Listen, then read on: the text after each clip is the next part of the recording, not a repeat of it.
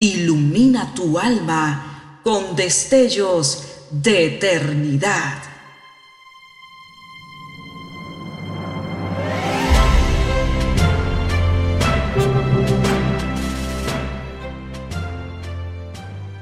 Estás por escuchar una entrega más de Gemas para el Alma 2023.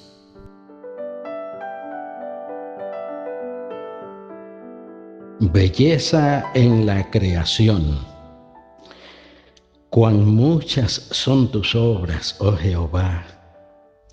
Hiciste todas ellas con sabiduría. La tierra está llena de tus beneficios. Salmo 104, 24. La naturaleza es el trono exterior de la majestad divina. Cervantes y Miguel Ángel, sin dinero, fueron ricos. Hallaron brillo en las flores, gloria en las praderas, libros en el murmullo de los arroyos, discursos en las rocas, música en la brisa y el bien en todo.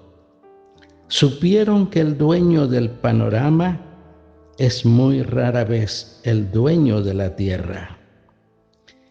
Encontraron sin esfuerzo energías y tesoros en los campos y en los prados, en las flores y en los pájaros, en los arroyos, bosques y montañas, como en todo polen hallan miel las abejas. Todo objeto de la naturaleza parecía traerles un mensaje del Creador de todo lo bello. Para estas almas escogidas, cualquier obra de la naturaleza tenía vetas de encanto y energía, y en ella bebían sus espíritus sedientos. Al igual que el viajero del desierto, bebe el agua maravillosa del oasis. Parecía que su tarea consistía en extraer riqueza de las cosas y de los seres para volver a derramarlas sobre la humanidad sedienta. Por cada uno de sus cinco sentidos puede el hombre conocer los tesoros que colman la tierra. Ahí están para el tacto los lisos troncos de los abedules o los rugosos troncos de los nogales. Si no hay lilas que halaguen con su suave olor nuestro olfato, ¿acaso nos ofrezca su aroma la artemisa?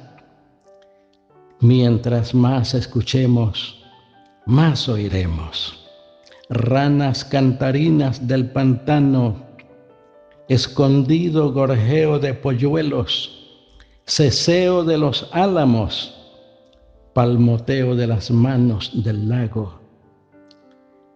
Al mordisquear un tallo de hierba, siente nuestro paladar el sabor del verano. Una zambullida en las aguas del mar nos deja en los labios la sal de la vida y todo ello se transmuta en belleza solo para el hombre capaz de percibirla. Risueña e indiferente, la naturaleza no se afana por hacernos partícipes de sus tesoros.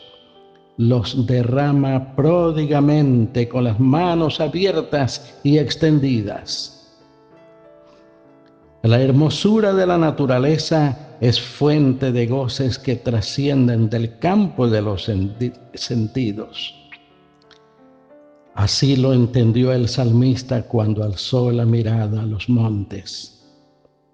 De montes y valles, asiento de hogares, de los astros que sobre ellos están, viene nuestro socorro porque la íntima hermosura de la naturaleza no reside en sus formas, ni en sus colores, ni en su resplandor, sino en el orden y el sentido. En esto coinciden grandes sabios y maestros de religión. Quien abre su alma a la hermosura, la limpia de dudas y de fealdad. Todos tenemos nuestro propio concepto de lo superlativamente bello, los bosques, el mar, las montañas. Es provechoso refrescar ese concepto, revivir el sentimiento que despertó en nosotros la contemplación de tales bellezas, la certidumbre de su significado último, de su bondad trascendente. Ello nos deja un caudal de bienestar y fortaleza que podremos acrecentar día a día con nuevos y semejantes estímulos. Oremos. Eterno Rey, cuánta belleza nos rodea en la arboleda, las plantas, las flores, la brisa, las blancas nubes, el cielo azul, la luz, las estrellas, las aves con sus trinos, las frutas, el mar, el lago, el riachuelo, el arco iris. Son muchas tus obras. Enséñanos a ser agradecidos. En el nombre de tu Hijo Jesús lo rogamos. Amén.